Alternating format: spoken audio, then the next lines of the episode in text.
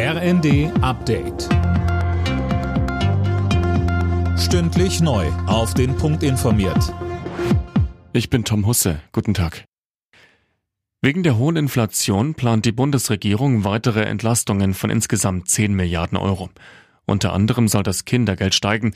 Außerdem ist eine Anhebung des Grundfreibetrags um rund 600 Euro geplant, sowie die Anpassung weiterer Steuereckwerte, damit von Bruttolohnerhöhungen auch netto mehr übrig bleibt.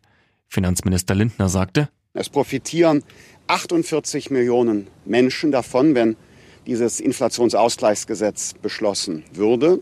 Rentnerinnen und Rentner, sozialversicherungspflichtig Beschäftigte, Selbstständige in der ganzen Breite der Gesellschaft. Die Inflationsrate in Deutschland ist im Juli nur leicht auf 7,5 Prozent zurückgegangen. Hauptgrund für den weiter hohen Wert sind laut Statistischem Bundesamt immer noch die hohen Energiekosten. Leicht dämpfend wirkten sich das 9-Euro-Ticket, der Tankrabatt und die Abschaffung der EIG-Umlage aus. Eine Maskenpflicht in Schulen kommt für die Kinder- und Jugendärzte grundsätzlich nicht in Frage.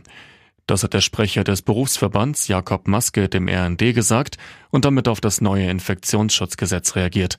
Johannes Schmidt fasst zusammen.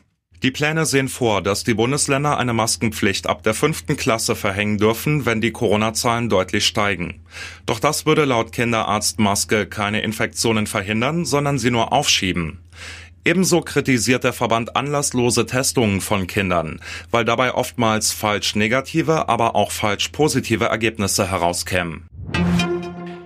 Die Tourismusbranche in Deutschland erholt sich weiter von der Pandemie.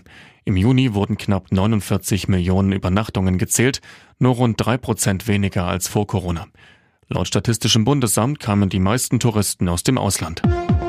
Alle Nachrichten auf rnd.de